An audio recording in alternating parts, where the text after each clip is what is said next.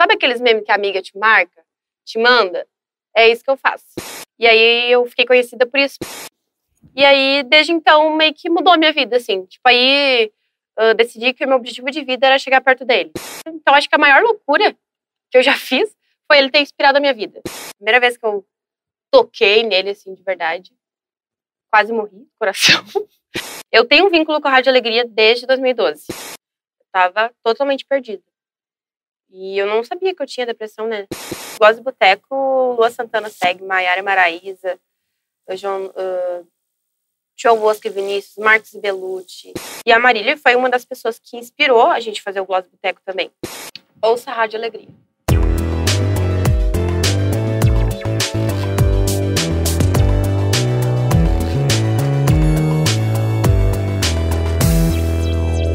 O Olhos Papo está no ar, sejam todos muito bem-vindos a mais uma edição do nosso podcast. Podcast que se mantém vivo graças e pela necessidade também dos inscritos. Portanto, você que abriu o nosso vídeo aqui hoje, deu playzinho, por favor, dá uma moral, se inscreve no nosso canal, lança um comentáriozinho, larga um arroba ali, que é muito importante para que a gente consiga manter esse nosso projeto, para a gente consiga extrapolar São Leopoldo. Nós estamos aqui no Rocket Club, vocês sabem bem, né, com toda a ajuda, com todo o trabalho de produção do nosso querido Guilherme Oliveira, o famoso Biteco, também Anderson Cablo, o famoso Cabelo, e o Matheus Giuseppe Med Trilhas também fazendo o nosso áudio, o Paulinho que sempre abrindo as portas do Rocket para a gente.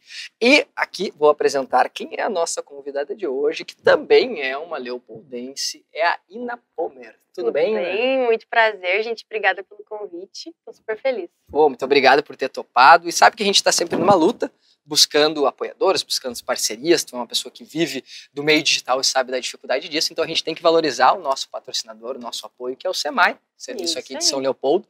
Então, por quê? A nossa água, nosso bem, patrimônio da cidade, o seu também. Esse é o tema dos 50 anos do SEMAI de São Leopoldo, que desde 1971 leva a saúde à população com inovação, eficiência e transparência em um serviço tão essencial a todos nós. Então, obrigado, SEMAI, pela confiança no nosso projeto, no nosso trabalho e por ter né, acreditado nesse projeto que está tocando ficha, a gente iniciou no ano passado, tivemos algumas alterações, estamos sempre trabalhando para aprimorar os detalhes. Então, Ina, tu que é aqui de São Leopoldo, influenciadora digital, tem produção de conteúdo também, tem formação acadêmica, que a gente já viu. Conta um pouquinho da tua história, quando que começou tudo isso, e depois a gente fala também das páginas que tu acaba administrando, é criadora, enfim, conta para nós aí. Então, gente, eu nasci, moro aqui em São Leopoldo, né, 27 anos, e me formei em publicidade e propaganda ali na Unicinos no ano passado. E vivo de internet. Trabalho com isso. Hoje, graças a Deus, estou trabalhando na Rádio Alegria também, né? Faço um trabalho lá de redes sociais. E aí tem um programa de fofoca também, que eu gosto. Bom, fofoca. Léo Dias, obrigado. e é isso. E aí trabalho, como tu falou, com páginas na internet, com humor, TikTok também. É bastante coisa, gente. Tu tem 27 anos e quando que iniciou uh, essa trajetória assim nas redes sociais? Tu tem uh, aqui eu, eu, não sou muito bom de memória as páginas Gloss Boteco e Sou Cretina, certo? Isso. O que, uhum. que, são essas páginas, para quem ainda não conhece, para quem ainda não acessou, porque eu sei que tem algumas centenas de milhares de pessoas que uhum. acompanham esses conteúdos. Graças a Deus. E o Gloss e Boteco é um blog meu e da Nath, que mora em Lages, ela é comediante, né? E a gente começou em. Logo quando começou a pandemia, em março de 2020 fazendo dois anos já. E é um blog sobre sertanejo. Um blog não, uma página de memes que fala sobre sertanejo e o mundo, principalmente feminino, dentro do bar, do boteco mesmo. Se chama Gloss e Boteco. É bem o estereótipo da mulher que se arruma para ir no barzinho mesmo. E foi isso que a gente se inspirou. E o Sou Cretina já existia há muito tempo, logo começou o Instagram é, a bombar essas coisas de meme, né? Inclusive, a mascote do, do Socretina é a Marilyn Monroe. Se você uh, procurar no Google, ah, meme Marilyn Monroe, aparece muito do Socretina. Quem criou foi o Pablo e a Jéssica que cresceu esse perfil. E aí, no fim, a gente fez um novo Socretina, que é o agora, né, desde março de 2020 também, que é o atual, que é o Socretina também, mesmo fato da Marilyn Monroe, tudo. E também é sobre memes. Tipo, sabe aqueles memes que a amiga te marca, te manda? É isso que eu faço. E da onde que sai essa, essa criatividade para fazer acontecer esse tipo de conteúdo? Porque, pô, a gente, lógico, a gente é inundado hoje de, de, de, de conteúdo desse gênero, assim, quem tá no Instagram, quem tá no TikTok, enfim, vê que, que as, as coisas acontecem, mas como entra, sai. E eu imagino que seja um desafio, porque, pô, beleza, para quem é um cara que não acessa tanto como eu, aparece o que tá realmente estouradaço. Uhum. Mas uh, por trás disso tem uma produção que eu imagino que, pô, tu tem que fazer vários para tu acertar um que vai bombar. Como é que é. funciona esse, esse trabalho, essa compilação de vocês? Então, a inspiração vem da gente mesmo, né? De coisas cotidianas. No Twitter tem muita coisa que inspira meme. É, inclusive, você joga no, no, Twitter, você perdeu. Porque vai Nazaré Amarga, Otariano, todo mundo vai que vai, vai postar e vai bombar nessas páginas. E eu também faço isso, né? Tá, tá, não sou criativa. Mas é o, como você disse, né? São coisas que, que são assuntos atuais, então a gente tem que estar sempre ligado aqui. Daqui a pouco, por exemplo, Big Brother agora que tá em alta, né? Se eu fizesse hoje o meme da Maria com o balde, não teria o mesmo mesma repercussão que teve na semana passada, que foi quando ela saiu. E isso aconteceu muito na, na pandemia, nas lives sertanejas, principalmente. Uh, eu e a Nath, a gente começou o Gloss Boteco, postando vídeos de shows, dos artistas fazendo live em casa. Enfim, fazia posts assim mais genéricos. E a gente conseguiu visibilidade, graças a Deus, na, nas lives, porque a gente pegava os memes na hora e postava na hora. Então, tem, tem realmente essa, essa coisa de estar antenado, de estar ligado. Bom, eu vivo na internet, né? Eu moro na internet. Então, eu sei. Tem coisas que eu deixo passar mas eu sempre procuro estar tá ligada no que está acontecendo e postar e para manter o hype sempre. E, e antes de, de, de, tu entrar, assim, eu quero voltar depois para saber das outras fontes que tu bebe, mas antes disso tu já teve uh, trabalhos convencionais, não sei, em agência, alguma outro tipo de coisa? Qual era a, a tua preferência dentro da publicidade? Era marketing, era o design, enfim? Uh, que, que outras experiências tu teve? Quando eu entrei na publicidade foi porque o meu sonho era trabalhar na Rádio Alegria que eu divulgava, né, entregava o panfleto, pá. E eu entrei na publicidade e eu só que eu demorei muito para entrar na área. Meu primeiro emprego foi de vendedora, depois trabalhei numa gráfica. Fui mudando assim, sabe? E aí fui testando e aí eu entrei na Jexcom, que é uma agência que tem lá dentro da Unicinos. E aí foi onde, graças a Deus, eu, pá, tá, é isso que eu tô fazendo, é isso que eu quero. E aí lá dentro da Jexcom, eu tava fazendo esse trabalho lá para a Uni, e aí surgiu a oportunidade de trabalhar com essas páginas. Foi em 2017, que é aí que mudou tudo, sabe? Porque antes eu não, eu tava realmente bem perdida. Sobre, eu sabia o que eu queria fazer, sabia que inclusive eu queria fazer alguma coisa na internet. Só que não tinha coragem, não tinha cara, não tinha visibilidade que eu queria. E aí depois que eu entrei mesmo, daí fluiu. E tu tem hoje um perfil também com relevância, teu perfil pessoal que, que aconteceu primeiro? Foi das páginas do meme que arrastou o teu pessoal? O teu pessoal que acabou dando uma ênfase maior pro, pro das páginas? Desde o Orkut, eu, eu, eu gosto de me aparecer, sabe? Quando tinha os fakes lá, a doação de fotos, eu doava minhas fotos para lá. Então, sempre fui aparecida, assim, na, na internet, desde o Orkut. Tinha lá uns três, quatro perfis, né? Que chegava no, nos mil amigos, a gente fazia outro.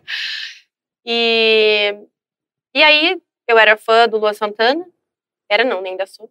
E aí eu fiquei conhecida por isso, porque eu dancei com ele no palco do Universo Alegria, e aí isso me deu bastante visibilidade. E depois eu fui para Facebook, Instagram, o pessoal me seguia só por seguir. E aí só depois que veio o meu trabalho. Uhum. E assim, uh, sei que tem, tem episódios, né, curiosos ou no mínimo engraçados que envolvem toda essa tua, tua paixão pelos pelos cantores sertanejos. O que, que tu pode contar? Porque eu vi alguns destaques teus lá que falam sobre isso. Eh, da onde que surgiu essa loucura pelo Lua Santana? O que que tu já fez para ir atrás, digamos assim, dele? Uh, enfim, conta um pouquinho sobre essa, essa, o quanto tu, ele é teu ídolo, digamos assim. É o maior de todos para ti? é o maior de todos, ele e o Whindersson Nunes. Ele e o Whindersson. Isso, porque na verdade o Luan ele inspirou a minha vida quando eu tinha lá meus 14 anos. Foi quando eu via ele na televisão, eu gostava de música sertaneja já desde criança. E aí eu ouvia a Rádio Alegria e eu ouvia o Meteoro e gostava de Meteoro. Só que eu achava que ele era de uma dessas bandas daqui, tipo, que tocava ali no Gigante, no Scala, né? Eu achava que era daqui. E aí eu tava passando TV e tocou o Meteoro. Eu parei pra assistir pra ver quem era. Aí eu ouvi, eu falei, não, meu crush, né? já fui atrás dele no Orkut, já fui em todo lugar. E aí eu tinha 14 anos, foi 2009. E aí, desde então, meio que mudou a minha vida, assim. Tipo, aí eu decidi que o meu objetivo de vida era chegar perto dele.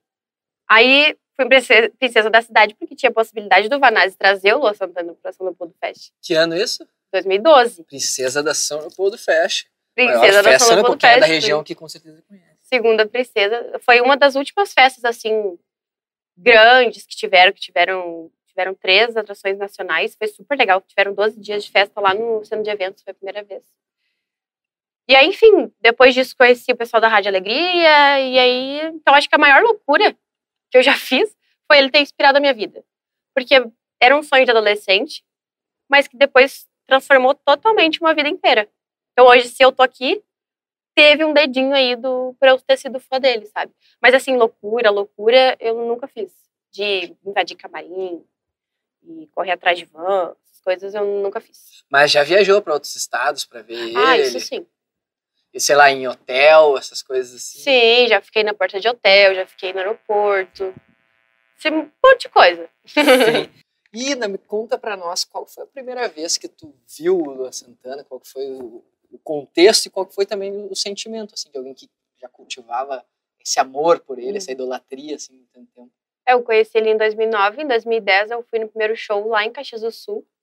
Minha prima Geisa, se você estiver assistindo, eu te amo. Obrigada por ter me aguentado, eu chorei o show inteiro. E isso foi em 2010, em maio, e em 2000 2010, dia 27 de novembro, teve o Universo Alegria que trouxe ele. E eu fui, ele levei cartaz, tudo, e aí eu subi no palco pra dançar com ele. Foi a primeira vez que eu toquei nele, assim, de verdade quase morri, coração. Mas foi um momento super especial, assim. Deus fez bem bonitinho. Já que era pra eu encontrar, né, pra eu tocar nele, ele fez bem bonitinho. E, e assim, uh, depois disso, tu teve, manteve contato? Tipo, ele sabe, te conhece hoje? Como é que é a relação? Não. Não? Até hoje eu não tenho contato com ele. Não? Uh -uh. Foi a única vez? Não, depois eu vi ele muito, muito mais vezes, né? Eu fui pra Goiás, daí eu fiquei assistindo o show lá do ladinho do palco, e a gente trocou uma ideia. Mas eu acho que ele sabe quem sou eu. Tipo, acho que ele reconhece, só não sei se sabe meu nome, porque a gente nunca parou para conversar mais a fundo, sabe? Uhum. Ainda tem essa. Não. É uma coisa meio intocável, assim, uhum. sabe? Até hoje. E o, o, Guilherme comentou, assim, que ele acompanha bastante também o trabalho da Santana, fã também do. E ele disse que tu participou de um clipe recentemente dele. De um DVD. De um DVD. Uhum. Primeira vez que eu fui, de todos os DVD que ele já gravou. Foi o primeiro no ano passado lá em São Paulo, o Lua City. Até essas músicas que tá tocando agora. Mas foi um show lá. ao vivo? Foi uma coisa mais uh, intimista? Assim, como é que foi a parada? Foi, foi gravado, foi num local histórico lá em São Paulo, bem bonito de noite. De dia muito feio. E aí ele fez para convidados. E aí ele sorteou uns 500 fãs para ir. Eu fui, graças a Deus, sorteada. Só que o DVD, esse DVD era para acontecer no dia 13 de dezembro. E aí eu me formei no dia 11, no dia 12 eu ia viajar para participar do DVD dia 13. Além da minha formatura, eu bebi pouquíssimo, era pra eu ter entortado meus canecos. Afinal de contas, sete anos de unicino, né? Então, não, preciso viajar amanhã. No que a gente estava no meio do caminho, eu e a Amanda, eles adiaram o DVD por causa de chuva, que era num, num local aberto, enfim. Eu, ah, nunca mais vou atrás desse cara, né? na outra semana tava eu lá. foi remarcado pro dia 20. Mas foi super bonito, foi, foi lindo, assim, foi muito legal ter participado desse momento. Eu nunca tinha participado de DVD do Luan. Já tinha ido do Fernando Sorocaba duas vezes, do Zé Neto Cristiano, mas do Luan foi a primeira vez e foi muito legal. Ele e... soltou algumas guias, a gente decorou as músicas, tipo, em questão de uma semana ali. E aí, ah, show muito legal. Ah, tinha várias músicas, tipo assim, inéditas. Músicas inéditas. Ele lançou tudo num drive, mandou para os convidados que iriam, né? Esses 500 fãs, a gente tinha direito a mais um acompanhante. E aí só as pessoas tinham acesso, eles pediram para não vazar. Claro que vazou. Mas paciência. E mas ah, foi muito legal, muito legal mesmo. Não sei se eu apareci porque eu fiquei lá no final, cheguei em cima da hora, mas foi super legal. E quando que sai? Já tá sendo lançado. Ah, já tá. Uhum. Ah, já tá. Cada semana tá sendo lançado um clipe. Fernando Sorocaba, Zé Neto e E Cristiano. Cristiano, Zé Neto e Frederico, Mas cara, tá tem o sabendo João- legal. Tem o João Neto Frederico. Tem, ah, aí, ó, sabia, Viu? tem, tem um Ele tá Frederico ligado. nessa jogada. e, e esse também foi mais ou menos nesse, nesse sistema que tu acabou sendo convidada? Um foi do, do Fernando Sorocaba. O próprio Sorocaba, ele, eu tive contato com ele mais próximo, né? Ah, Durante muito tempo. Agora ele casou, aí não quer mais saber das amigas. Ahn, eu fui pro DVD em 2013, daí em 2017, eu acho. Eu fui para um lá em Olambra, que foi muito lindo, que foi no meio do milharal, assim, era um negócio bem Mad Max. Foi super, super, super legal. E do Zé Neto Cristiano, que foi em São Paulo também. E, e também sempre para poucas pessoas, assim. do Fernando Sorocaba, no, que foi no mesmo lugar que o do Zeneto Cristiano primeiro, era as pessoas podiam comprar. Aí esse que foi no meio do milharal era para convidado. Eles entregavam os, os convites. E assim, a- além da, da produção de conteúdo dessas páginas, a- além do, do fato de tu acompanhar muito a estratégia, eu, eu vejo que a, a produção de conteúdo também do teu perfil pessoal, ele gira muito em torno disso, assim. Aham. Quando que tu viu que tu tinha ali também uma ferramenta para tu, ah, enfim, gerar um tornar aquilo ali o teu trabalho efetivamente Uhum. e quais são as, as inspirações que tu tem assim para tentar gerar um conteúdo quais são as fontes que tu acaba bebendo assim? Cara, eu tinha como inspiração o Whindersson. Desde quando ele fez o vídeo sobre Annabelle e sobre 50 tons de cinza. Ah, quando ele tinha um quarto azul, que tinha uma rede atrás. Era um pobrezinho mesmo lá do Piauí, eu acompanhava ele. Eu achava ele muito foda, porque o estilo de humor dele é o meu estilo de humor. Ele não precisa ofender alguém pra, pra ser engraçado. Não necessariamente falar palavrão. Não que eu não ache engraçado os outros, mas Uhum. se eu fosse fazer humor desse jeito, seria desse jeito que ele faz. E aí eu tentei fazer vídeo no YouTube, ah, falando sobre algumas situações. Até fiz alguns vídeos, tá lá no meu canal, nunca vou apagar, porque eu acho que ficou legal, o pessoal curtiu, então vai ficar lá. Depois o povo achar que é vergonha, não tem problema, vai ficar lá. Só que eu não consegui encontrar, assim, um... não, não era bem isso que eu queria. E aí, quando surgiu o TikTok, eu via muita gente fazendo react de foto de famoso, de look, de essas coisas. Eu falei, cara, eu sou muito boa em analisar músicas. Que eu pegava no, no carro, tava tipo no trânsito. Eu ouvia a música e eu conversava com a música. Eu ficava, ah, cara, até parece, tipo, a Marília Mendonça e a Mayara Maraíza, ah, a culpa é dele. Ah, a culpa dele não é não, a amiga, foi talarica também. E eu, cara, vou fazer uns vídeos assim. E aí deu certo. O pessoal curtiu, gostou. E aí eu fiz isso. Eu tava tentando fazer alguns vídeos de meme. Tipo assim, pegava os memes que eu fazia, transformava em vídeo. Ao invés de só, ser só escrito, eu falava. O pessoal tava curtindo também. Né, Lá no TikTok eu cresci por causa dessas, desses memes. Mas foi só depois dos vídeos sobre as músicas que deu certo realmente. Podemos dizer que tu é uma influenciadora sertaneja. Meu sonho é que alguém me reconheça por isso. Exatamente. Que é o meu nicho, é o que eu gosto, é o que eu consumo desde criança, é o, conteúdo que eu sigo nas redes sociais, é o que eu faço da minha vida hoje profissionalmente. Então, é o meu mundo. E a tua Uhum. rotina, que a gente falou assim, tu fala muito do hype, de acompanhar a internet. Pô, a, a movimentação, o ritmo disso, ele é insano. Como é que tu tem uma rotina, assim, tu acorda em determinado horário, tu pesquisa em sites específicos, tu entra, não sei, no Instagram, no Twitter. Como é que é a tua rotina de trabalho para organizar tudo isso? Porque eu imagino que envolve bastante coisa. Tu tem que, né, tá sempre ligado, assim, tudo. Eu me organizo na minha desorganização. O meu cérebro só funciona de madrugada. Tipo assim, chega perto das 11 da noite ele começa, tá, mas se a gente fizesse isso, fizesse aquilo, fizesse aquilo. Então, minha maior parte criativa é quando eu tô quase pegando no sono. Só que eu cumpro horário lá na rádio. E aí de manhã eu chego e vou para as notícias sobre sertanejo. Eu tenho que falar isso na rádio depois. E aí eu faço. Eu vivo nos perfis deles, vendo tudo que eles postam, nos stories, no, no, no feed, pego novidades. Então eu vivo e respiro isso. Então eu tô trabalhando o tempo inteiro. O tempo inteiro. E como que é o teu trabalho? O que, que tu faz exatamente na Rádio Alegria? Na rádio eu faço redes sociais. Então, se vocês verem algum meme lá, eu que faço. Eu queria trazer essa pegada mais engraçada para gerar compartilhamento, para as pessoas terem uma proximidade com a Rádio Alegria, que é uma rádio que eu gostava muito. Então, acho que tinha todo o potencial para fazer esse tipo de conteúdo. E foi por isso que eu fui chamada. Bem na época das lives, eu fui para fazer esse tipo de conteúdo. E eu faço as redes sociais, faço redes sociais do Universo Alegria também, que é um evento que a rádio faz, né? E dou as notícias sobre o sertanejo. E eles que te encontraram, como tu já tinha o teu público ali, eles te o Gui e o Lucas Normit que me encontraram nas redes sociais. Eu tenho um vínculo com a Rádio Alegria desde 2012. Porque eu conversei com o Alexandre, porque eu queria ir no camarim do Lua Santana. Acaba, a gente acaba conhecendo esse pessoal. E aí eles me convidaram para fazer divulgação, entregar panfleto mesmo. Eu ia na rua, entregava panfleto. Lá na, na frente da, da, da Expo Inter, deve ter gente que me odeia. Eu falava, boa tarde, você também pega um panfletinho da Rádio Alegria. E divulgava, eu amava, amava fazer isso. E eu sempre tive um vínculo com a rádio, então o pessoal de lá me conhecia. E aí surgiu a oportunidade de eu ir lá para dentro e participar mesmo. Sim. Bom, a gente teve uma. Quando eu abri a caixinha de perguntas aqui, a gente teve uma, realmente muita coisa aparecendo. Eu fico feliz. Eu fui lá e mandei, gente, pelo amor de Deus, manda pergunta para eu não passar vergonha.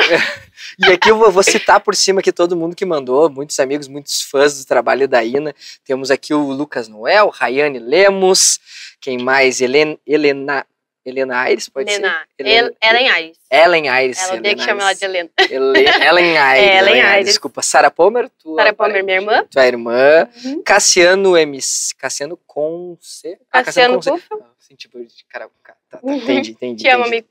Jaquiagem. Uh, a Thalia Serafini, Amanda Pedroso, quem mais que participou? Ana, Ana Chilima. Pode ser? Nath Lima. Nath, Nath que Lima. É a ah, Nath Lima, uhum. isso. Guilherme Oliveira, também. Mas Ju Pomer.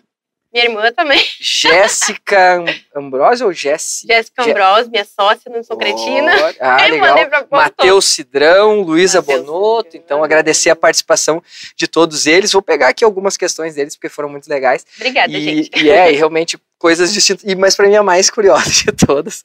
Eu não sei se isso aqui já falaram. Ah, se tivesse que salvar num precipício o Whindersson Luan Santana, quem que tu salvaria? Quem que fez essa pergunta? Foi o Cassiano. Cassiano. O Ca... Olha, o Cassiano, eu vou te contar uma coisa. Eu me jogaria do precipício. Oh. Vamos, todo mundo, vamos três morrer. Ah, tu morreria junto? Ah, essa, foi, essa foi uma grande foi dedicação. Né? Namore alguém que se atire do precipício. É que eu sou depressiva. pesou, pesou. Pesou o clima. Pesou. Pesou o clima. Mas quer falar sobre isso? Quer falar sobre essa questão? Tudo bem, sem problema. É. Não, porque eu acho que é legal também. Depois a gente retoma aqui as perguntas para nós voltar à descontração, porque é uma temática que eu acho que é importante de ser discutida e a gente já trouxe aqui pessoas também que falam sobre esses assuntos assim. A gente trouxe o o Henrique do Eureka, que é um psicólogo, a gente tratou sobre essa temática, e eu acho que é um negócio legal, pô, eu sou um cara que também estou sempre na terapia e uhum. super aconselho, e Bom. teve um período de depressão, quando que foi na tua vida, o que que aconteceu? Foi em 2019, eu tentei, inclusive, suicídio, foi um negócio muito punk, assim, eu tava totalmente perdida, e eu não sabia que eu tinha depressão, né, achava, ah, que depressão, tô só cansada, tô velha para certas coisas, achava isso, sabe? E aí foi um período muito punk, mas foi um divisor de águas na minha vida.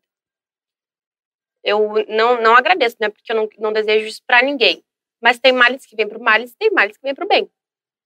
E esse foi um, um mal que veio pro bem. Que foi quando eu despertei pra vida. Eu falei, gente, o que, que eu tô fazendo na minha vida? Que eu não tô fazendo o que eu quero, não tô fazendo o que eu gosto. Eu tô fazendo, tô só empurrando com a barriga. E aí eu tava terminando a faculdade. Tinha, ia ter que sair da agência, porque é, é uma agência experimental, então não tem como ser promovido lá, enfim, não era nem culpa da Unicinos, uhum. né? Que é para dar oportunidade para os colegas também. E eu não, eu tava meio perdida, assim, não sabia o que eu ia fazer da minha vida. Ah, quer saber? Vou desistir de tudo. E aí foi que eu parei, pensei, bah, Deus me deu uma nova chance. Eu acho que eu preciso fazer alguma coisa. E aí que eu fui trabalhar só com a internet, eu falei para minha mãe, ó, oh, mãe, aconteceu isso, isso por causa disso. Então eu quero te pedir paciência. Minha mãe sempre foi muito compreensiva. Quando eu disse que eu queria fazer publicidade, ela fez: "Tá bom, vai lá. Pode ir". Ela é professora, né? Então, imagino que ela queira sempre o bem da gente. E aí a Gil foi pro direito e tudo, e eu fui a área da comunicação. Falei: "Mãe, não, cara, quero fazer isso". Eu disse: "Ó, eu tô perdida, eu não sei o que eu faço, eu prefiro, eu tô te falando a verdade, eu tentei ir embora porque eu não não tava me achando. E aí eu disse, ó, oh, mãe, eu não vou ir para dentro de agência porque eu não gosto. Eu quero fazer o que eu gosto. Quero um meme, quero trabalhar com Sou Cretina, que eu tava na época, né? E ela falou, não, tudo bem então. E aí eu fui. Mas era uma, foi uma parada mais uh, de, disso, de, do receio, do medo do, de não saber o futuro, de não ter te encontrado é, talvez na profissão? Eu tinha medo de ser, de não, de não ser a Ina que eu queria ser. Eu tinha medo de, de tipo, me deixar para depois e ficar na. Aí depois que eu me formava, ter que ir pra uma agência, eu não queria. Aí eu cheguei para uma agência depois, só que eu fazia uh, post para rede social de restaurante. Eu achava um saco. Eu ia só porque eu tinha que ir, porque eu recebia um salário Era no final um do mês. Era horrível, porque eu não gostava disso. Daí, graças a Deus, né, eu tenho o privilégio de poder escolher o que eu faço. Eu sei que tem muita gente que não tem, né? E, mas foi um período bem punk. Assim. Mas hoje é um negócio que está superado. Inclusive, eu fui para as minhas redes sociais e falei abertamente sobre isso para alertar as pessoas que isso pode acontecer com qualquer pessoa. E, coincidentemente, logo depois que eu falei sobre isso, o Whindersson também foi a público e falou que ia dar um tempo. Eu fiquei chocada, porque ele era minha inspiração de vida, nunca imaginei. Que ele era humorista. Ele me fazia rir. Como que um cara desse tem depressão? O cara é rico, é famoso no mundo inteiro. Como que um cara desse tem depressão? E aí eu parei e disse, não, então é, é um negócio que, né? Eu fui para rede social, fiz um vídeo, falei sobre o que, que eu sentia, mas não com o intuito de me aparecer para ganhar like. Eu queria era alertar as pessoas para elas notarem essas coisas que eu sentia nelas mesmas, nos amigos, para elas poderem ajudar essas pessoas ou se ajudar para não chegar no ponto que eu cheguei. Tipo, se eu vou salvar pelo menos uma vida, eu vou. E no fim, graças a Deus, tem várias pessoas até hoje que me chamam, falam: "Ai, não, olha só, eu tô passando por isso, eu vi teu vídeo, eu tô sentindo a mesma coisa". Eu falo, ó, vai para terapia, procura alguma coisa que tu acredita, que a fé também me, me ajudou muito. Sou espírita, então fui para dentro do centro espírita e foi lá que eu me curei de verdade, né? Porque remédio e médico eu ia. Então faltava só um empurrãozinho, assim, pra acreditar mesmo em alguma coisa. E todo esse período durou quanto tempo, assim, tu te lembra? De, de, de que ah, tu, foi de que tu, tu ah, começou, talvez tu pensando que era só uma, uma badzinha, uhum. depois ficou se tornando um pouquinho mais sério. Eu sofria com ansiedade e coisa durante um, um ano e pouco, assim. Até eu conseguir me livrar mesmo. De eu conseguir verificar os sinais. Até hoje, semana retrasada, eu tava muito bad de novo. De novo aqueles pensamentos de eu tenho que desistir, o que, que eu faço, porque não, é isso que eu quero. Eu tinha tudo e ainda assim eu era uma ingrata. Era isso que eu pensava, né? Aí tem gente que acha que ajuda. Não que. Eu sei que a melhor das intenções é isso. Mas, tipo, quando eu tava mal, as pessoas diziam: ainda, mas olha só, tu faz faculdade, tu tem um carro, tu mora numa casa massa. Eu ficava: nossa, é verdade, eu tenho tudo isso. E eu sou uma inútil. Tipo, era, era pior ainda, sabe? É um peso, né? Aham, uhum, era tipo, como assim eu tenho uma família maravilhosa e mesmo assim eu não tenho um motivo, sabe?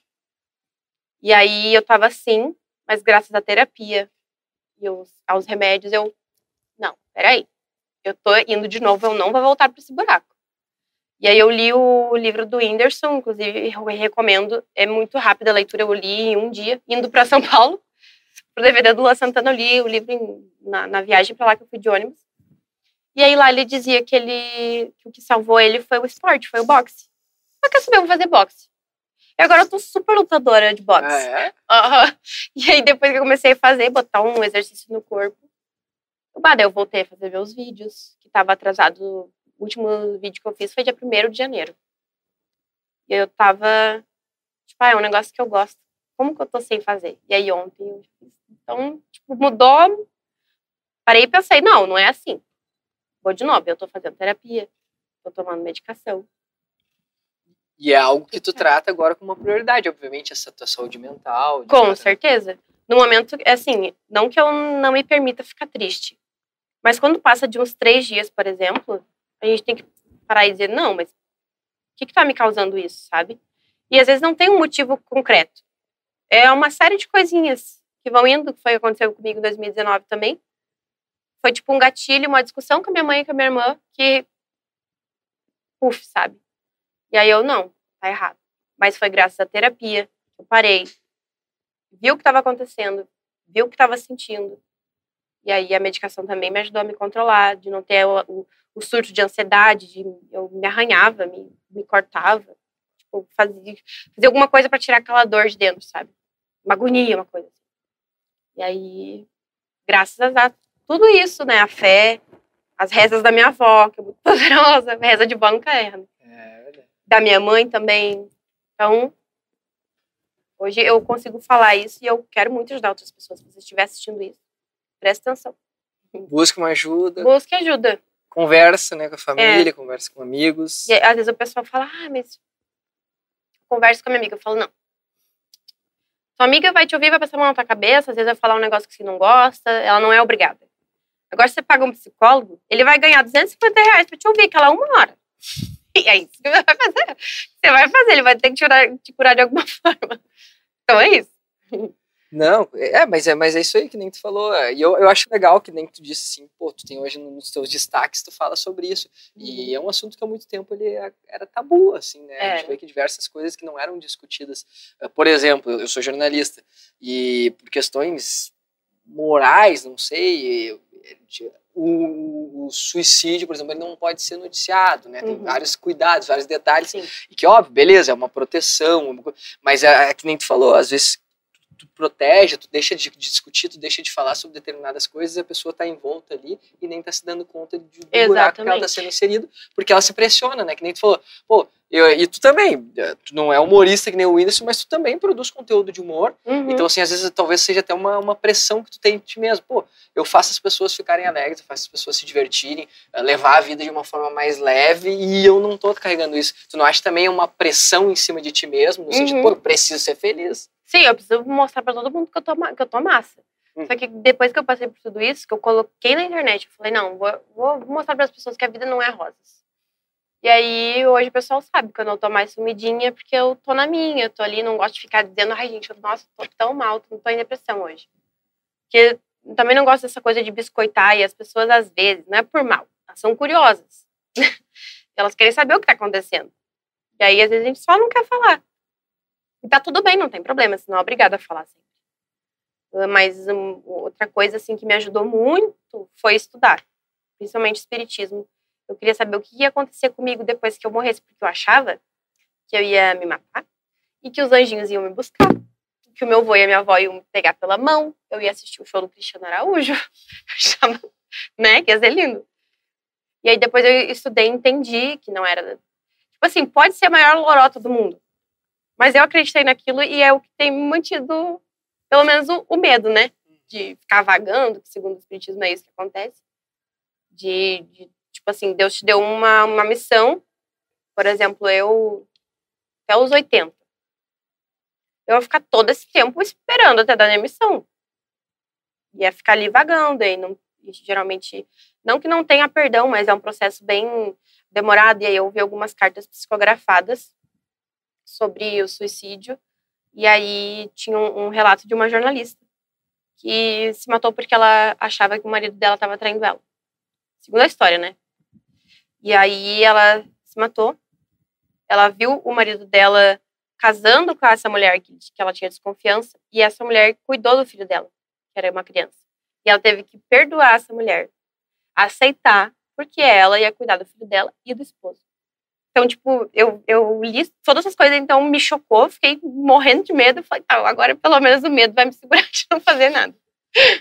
Não, mas sabe que tu citou isso, sim, e, e eu acho legal, já citei essas outras vezes, porque uh, a, a, religião, a crença, né, independentemente de qual que ela seja, uh, e que nem tu falou, acredite ou não nela, é legal o quanto ela mexe, o quanto ela move com pessoas, né? Pô, tu pode dizer que tu é ateu, mas olha quantas pessoas, sei lá, que são dependentes químicos, que por conta da, da relação com uhum. alguma determinada crença consegue, é né, superar. Então, uh, eu sou um cara que, eu não, eu não sei, eu não tenho muita certeza em relação à crença, mas eu super respeito E eu sou a favor disso aí. Pô, de repente tu te identifica, eu, pô, pra mim a terapia é uma coisa que eu me identifico bem, eu consigo uh, pensar antes de uhum. agir, faço os exercícios que ali foi. Já tentei algumas vezes ir na igreja, assim, minha mãe é muito da igreja, minha uhum. família é muito. Sim. Não fechou muito comigo, mas a gente não sabe o dia de amanhã, né? E eu acho que o legal é tu estar tá aberto a isso. A de repente buscar, de repente no outro lugar ali eu vou me identificar. Tu tentou outras Sim. coisas também? Tentei, eu fui criada em, em igreja espírita, igreja não, na doutrina espírita. Só que eu fui para evangélica e eu super me identifiquei. Falei, nossa, eu amei esse lugar. E aí, só a única coisa que me deixou chateada foi a questão de não poder usar maquiagem, roupa, deixar o cabelo crescer, essas coisas eu não. Ah, mas era, então eu pensei, era uma igreja se eu tiver que seguir essas regras aí, assim. eu não vou querer, não. É, eu, não, não é isso. E eu acredito em santo, acredito até em santos da Umbanda. Exu, Iemanjá, Ogum, acredito em tudo. E aí, eu, dentro do, da igreja evangélica, infelizmente, eles não aceitam esse tipo de coisa. E, e eu, criada dentro da doutrina espírita, me, me, me, considero, não, eu sou médium, e aí eu sinto coisas. E aí, cada vez que eu falava que eu sentia alguma coisa, era o demônio. Falava, não, cara, não é um demônio. Calma, né? Se o demônio quer comigo, podia estar atormentando o Trump lá, me atormentar aqui. Tipo, essas, essas coisas, assim, que eu fui vendo o que, que eu curtia mais. Mas eu não, não, não vou todo domingo, tenho que ir na igreja. É uma coisa que eu acredito, que eu, que eu estudei, leio certas coisas, acredito mesmo. Como eu disse, podem achar lorota, podem me odiar, você cancelado por causa disso, mas é o que eu sou. Sim. Não, mas é isso aí. Eu, eu acho que é sobre tu, tu te identificar com as coisas, né? Sobre tu te uhum. encontrar eu acho que esse é o processo e as pessoas têm que estar abertas a isso, né? Sim. Senão não se encontra. Mas vamos seguir nas perguntas agora, vamos Dói. voltar para Fala as de perguntas. coisa boa. não, mas eu acho que isso é coisa boa. Pô, tu contou sobre um período de, de superação, né? Todo o processo que a tu minha passou. Superação. É, total, assim, então assim, tu te reencontrou e, e, casualmente as coisas foram acontecendo, né? Tu, tu, entrar num trabalho que não te fazia feliz, aí posteriormente tu foi uhum. se encontrando aos pouquinhos, Exatamente. né? Aí Pintos trabalha na Rádio Alegria, algo que tu sempre acompanhou, então assim, acho que as coisas a gente vai uhum. e, talvez é, não dá para dizer que, é, que ela é crescente, porque talvez nem todo mundo consiga atingir sim, os sonhos, sim. mas a gente tem o que a gente pode fazer é tentar. É, e jogar para o universo que ele te traz de volta. Exatamente. Pede, acredita que ele traz de volta. E por falar em universo, por falar em sonhos, o Cassiano mesmo ainda perguntou qual que é o teu sonho enquanto produtora de conteúdo, assim, onde que tu quer chegar, uh, enfim, o que, que, que tu projeta de futuro? Eu me imagino sendo mais reconhecida pelo meu trabalho, uh, mas assim, não, não sou ambiciosa a ponto de, de, de querer ser um Whindersson, por exemplo, que eu sei que eu tenho que comer muito arroz com feijão ainda. Mas, tipo, o que eu tenho hoje já é bom. Já é bem mais do que eu achei que eu iria conquistar em menos de dois anos aí fazendo esse trabalho. E, mas, assim, é continuar nessa, nessa coisa de ir crescendo, de ter o reconhecimento das pessoas, as pessoas me terem como uma referência de conteúdo sertanejo, que é uma coisa que eu gosto. É bem nichado mesmo, né? Não houve nada além disso. É... Não, eu ouço outras coisas. Eu vou no show da Fresno em abril. Eu gosto muito de. De, de emo. De emo, de pop. Curto. Ouço outra trap também, eu gosto. Trapzinho, Matuê agora. Isso. aí. É coisa boa, eu gosto. Eletrônica eu só vou na festa, não conheço nada. Mas eu vou assim, aturo. Mas eu ouço outras coisas também, né, gente? Não vou achar que Sim. eu tô... Hoje eu tava na Rádio Alegria ouvindo Fresno. deixou, baixou o volume da, da, do que tava rolando e tava deixou rolando a rádio ou no fone ouvindo Fresno, fazendo os conteúdos sobre sertanejo. Boa! é um exercício mental, né? E é. assim, uh, outro que falou aqui sobre isso, sobre reconhecimento, assim, a, a Nath Lima falou, uhum. como você lida com a atenção que os artistas te dão por conta do teu trabalho? Então, como tu falou, tu já teve uma amizade com o Sorocaba. Sorocaba. Como é que é uh, ter esse reconhecimento, essa fala, estar próximo dessas pessoas? Eu fico super feliz, porque eu consumo o trabalho deles, eu sou fã do trabalho deles, de todos os sertanejos, sem exceção, não tem ninguém assim que eu tenho um ranço, sabe? E quando eu criei o Gloss Boteco, a Nath, inclusive, fez a pergunta, mas essa serve para ela também, porque a gente ficava super, super, super feliz quando algum artista repostava a gente. A gente ficava tipo, nossa, o cara gostou do conteúdo que a gente fez sobre ele, sabe? Foi o, o que eu mais emociono, que eu caio no chão, me mijo, meu Deus do céu, é o Lu Santana, né? é o, é o mais intocável de todos. Mas, não que eu não fico feliz, né? Mas eu tento manter o, fingir o costumezinho, né? O Rodolfo, por exemplo, quando ele me seguiu, eu fiquei, ai gente, me seguiu. Eu, me seguiu. quais que te seguem? Quais os cantores que te seguem? É, no meu perfil pessoal, o Rodolfo, não lembro. E, mas no Gosto Boteco, Lua Santana segue, Maiara Maraíza, João, uh, João Bosco e Vinícius, Marcos Belucci. Ah, uma, uma, uma cara de gente. Jorge Henrique Rodrigo. Então, todo esse pessoal começou a seguir a gente no caso das lives do, ah, legal, que tu dos memes das lives. Deles uhum, lá. Isso. O meu pessoal, assim, eu ainda não tenho grandes gente. Uhum. O Cássio me segue. Cassiano Cooper, meu amigo. Não, e assim, até para sem querer baixar o clima, mas eu acho que é, é, é uma coisa que, que, é legal de, de falar, porque, pô, é uma referência. Como é que foi quando tu soube, assim, sobre a Marília Mendonça específico, assim, né? Porque foi uma coisa. Eu sou um cara que eu gosto de sertanejo, legal, não sou um super fã, mas super escuto. De vez em quando tô indo pro trabalho ouvindo Marília Mendonça, Sim. eu acho legal. E assim, eu imagino que, pô, pra mim, que sou um cara que gosto, aprecio, mas não sou um fãzaço, já foi super triste, assim, foi uma coisa que eu fiquei muito mal, assim, porque, pô, super nova, cara, sabe, com uma carreira e eu, eu considero para mim, assim, apesar da Anitta ter uma, uma dimensão mundo, assim, Sim. absurdo, a Marielle Mendonça era a maior cantora, assim, depois dela, né, uhum, no nível Brasil, Brasil, talvez até maior do que a Anitta, assim, Sim. Né? Uh, eu, tava, eu lembro que eu tava na rádio, e aí deu a notícia sobre o... Daí a gente tem um grupo, né, com as páginas de sertanejo, e o pessoal largou lá que o avião dela tinha caído. E eu, ai, gente, não é dela. Era tipo um avião semelhante ao da Marília Mendonça, primeira notícia. Falei, não, gente, não é dela. E aí depois a assessoria dela divulgou que tava todo mundo bem. Eu, ah, ah é um trauma que gacha. nunca mais vai superar. Mas tudo bem. E aí, quando eu cheguei em casa, liguei a Globo. E aí, já tinha passado umas duas horas do, que o avião tinha caído. E o pessoal recém tava tirando os corpos. Falei, gente, então morreu todo mundo. E eu chorei como se fosse alguém da minha família eu entrei em desespero, falei, não acredito, não acredito, não acredito. Chorei muito, foi assim. E a Marília foi uma das pessoas que inspirou a gente fazer o Gloss Boteco também.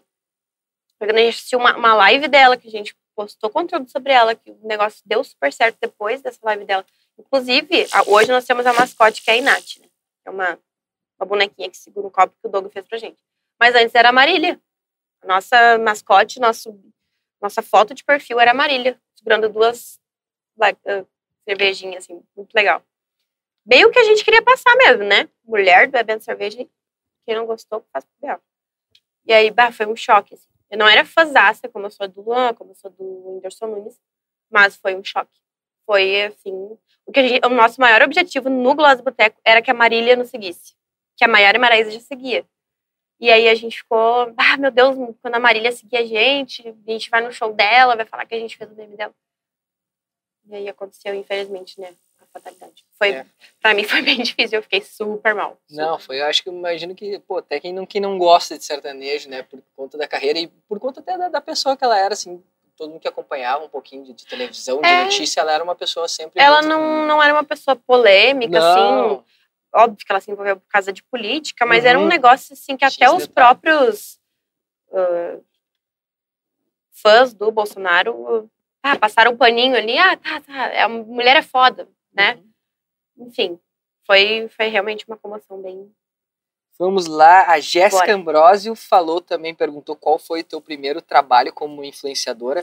E eu vou somar com a, a pergunta do Matheus Cidrão, que perguntou qual foi sua maior realização. Então, assim, qual foi teu primeiro trabalho uhum. enquanto influenciadora, assim que tu te recorda, e depois qual foi a, a maior realização desse, desse período que tu começou como influenciadora? Primeiro trabalho que eu fiz como influenciadora foi quando eu fui no Folianópolis, lá em, Floripa, pelo Sou Cretina. Fui como né, a administradora do perfil. Eu amei, foi maravilhoso. Tava tipo, no meio de um monte de gente top, assim, tava a Ana Carolina do BBB, depois tava a Bifão. Tipo, eu conheci muita gente top, assim, eu tava no meio daquele povo. Eu falei, gente, que massa! E bah, foi super legal, porque eu tava realmente fazendo o que eu gostava. Eu fui lá, eu gosto muito de ir em evento. Me convido que eu vou em show, então, pelo amor de Deus. Ai, aí foi super legal. Foi uma, uma realização, assim, como influenciadora, assim, eu me senti, me senti top. Tava, nossa, é o que eu quero fazer mesmo. Foi super legal. E a maior realização? A maior realização para mim é estar na rádio. E agora também ter um reconhecimento uh, do Gloss Boteco como um perfil de sertanejo. Como, como a referência de. A gente não é o maior perfil né, sobre sertanejo, mas a gente está incluído nas blitz, por exemplo, dos, dos maiores artistas. Gustavo Lima, Marcos Bellucci. A gente está. A gente é lembrada. Então, para mim, isso é uma realização também. Claro, claro. Esse reconhecimento. Assim. E assim, depois dessas primeiras uh, primeiros trabalhos que tu fez como influenciadora, tem surgido bastante, o pessoal te procura, como é que funciona de marcas assim para fazer uhum. ações desse gênero assim como tu falou? Tem um pessoal que me chama para fazer parceria. Uhum. Eu sou muito preguiçosa, chata assim. Tem certas coisas que ai, tá. Hum, não sei se eu quero. E aí também teve algumas parcerias que eu fiz que não deu muito certo, não reverteu tanto. Mas na parte do, do Sou Cretina, por exemplo, quando eu fui convidada para o evento, eu fiquei super feliz. Muito, muito, muito feliz. Aí depois a gente foi para Barretos. Imagina, eu era fã de sertaneja, não tinha gosto do boteco ainda. Mas foi pra mim, meu cara, eu tô aqui em Barretos. Era o maior sonho da minha vida, desde que eu não tinha a novela América, que tinha o Tião e a Sol. Eu falava, nossa, um dia eu quero ir lá ver o touro. o touro bandido. Ele morreu, né? Mas também. É verdade, o touro bandido acabou morrendo. É, descanse em paz. Uhum. Essas coisinhas assim, que tipo, parece que não tem valor, mas pra mim significaram muito, sabe? E a gente tem, assim, no, no nosso programa um quadro chamado Olha Isso, né, que é um quadro que a pessoa acaba dedicando, uh, indicando alguma coisa que tenha a ver com ela, que seja, assim, a, a personificação do convidado. E eu queria que tu dissesse, assim, o que que é, assim, ó, essa é a Ina quando tu pensa em alguma coisa, e eu não, eu não gosto de falar o que, porque eu não quero condicionar, mas vamos lá, já indicaram filmes, viagens, livros, uh, que faça terapia, que fa... uh, enfim, são uma indicação, alguma coisa que é a tua cara, que tu vê assim, cara, isso, isso, isso realmente sou eu, assim, isso me define, entre aspas. Ouça a Rádio Alegria. é isso. Rádio Alegria. A Rádio Alegria tem minha essência, porque tem minha voz, e tem o sertanejo, e o Gloss Boteco também. Acesse esses portais. Acesse o Gloss Boteco no Instagram e a Rádio Alegria, ouça, 92,9 FM. Olha só, que, essa, essa, essa merece um aumento de salário. Beto, você tá vendo, né? Já fui em três podcasts, os três eu fiz propaganda da rádio. Olha, Acho que eu... e, e agora com a indicação com o plus de ser definida pela Rádio Alegria. Tu viu? Ó. E teu nome é apenas Ina? Não, é Inajara. Inajara. Uhum. Ah, eu tava na dúvida sobre isso. Mas tu não gosta do nome completo ou você já... Não, é que quando eu era pequena o povo dizia que meu nome era feio. Aí eu, eu cresci acreditando que meu nome era feio. Mas hoje eu tô nem aí. Sim. Fala, é Inajara mesmo. Mas tu abraçou o Ina, assim? Sim. é que o meu nome é Inajara, mas a minha mãe sempre me chamou de Ina. A Inajara é só quando Inajara... Aí eu sabia que o negócio tava feio, né? E lá em casa é assim também. Alguém me chama de Inajara porque aconteceu alguma coisa. Minha vida inteira. É, ou a pessoa não me conhece, chama por Inajara. Mas eu gosto de Ina. Gosto de Ina Palmeira. É legal, eu acho que Parece um palavrão, bem. mas eu gosto. É uma par... Sua Ina. mas é uma parada meio artística, assim. Eu acho que é tem, isso. Tem uma... Mas tu já reparou que todo mundo tem nome feio e faz sucesso? É, Whindersson. Whindersson, Kéfera Bookman. Neymar. Ne... O nome feio da porra, Neymar. O Gustavo Lima chama Nivaldo. Mas o Zezé de Camargo chama Minosmar. Mas ele usou Zezé, não, mas ele não conta, porque tem que ser a pessoa que usa Mas o Zezé nome. é feio também. Marília é um nome feio. É, não é tão convencional. Maiara e Maraísa. Simária. Simária. Que porcaria de nome é esse? Viu? Quem tem nome feio faz sucesso. É então, meu nome é feio também, gente. Não me cancela, tá? Mas, é porque o meu nome é feio também, então eu tenho esse lugar de fala. É. Que porra aí na Jara? Pai, mãe, eu, sabe o que é engraçado? Eu vou conversar. Mãe, quem escolheu meu nome? Foi teu pai. Pai, quem escolheu meu nome? Foi tua mãe. Joga a culpa no outro. E a, a tuas, qual é o nome das tuas irmãs? Ó, a lista. Douglas, Daniela, Janaína, Júlia, Sara e Miguel. Seis irmãos. Seis irmãos. E a única que não me fez foi eu. a implicância foi comigo. Ó, mas e tu é a mais famosa de todos eles. Óbvio. Por quê? Por causa do nome da Inajara. Inajara, que no caso é Ina, né? É Ina, então tá bom. Muitíssimo obrigado. Ina, Eu que agradeço realmente ter topado trocar essa ideia com a gente. Foi muito legal conhecer uh, essa tua parte alegre, essa tua parte também mais reflexiva, porque eu acho que é importante a gente demonstrar, e acho que a internet hoje em dia, apesar de, de ser uh, o espaço de tanta coisa também ruim, ela tem esse, esse outro lado de poder expor vidas, expor exemplos, assim, né? Sim. E eu creio que tu, que nem tu falou, já é um exemplo para muitas pessoas e deve ser uma realização. Era isso que eu queria ser mesmo, tipo, de ser um refúgio. Coisa de pai, coisa chata de coronavírus. Ah, entra lá no meu perfil que tem uns vídeos falando umas bobagens, analisando umas músicas. Aí, de repente, você tá meio bad. Assiste isso aqui, ó, vai dar certo, vai passar. É isso. Perfeito. Muito obrigado. Ina Pomer, nossa convidada de hoje. E a nossa convidada de hoje aqui do Rocket Club, esse espaço que abriga as nossas gravações, que está aqui também graças a alguns dos nossos parceiros. E hoje nós temos aqui o Semai conosco.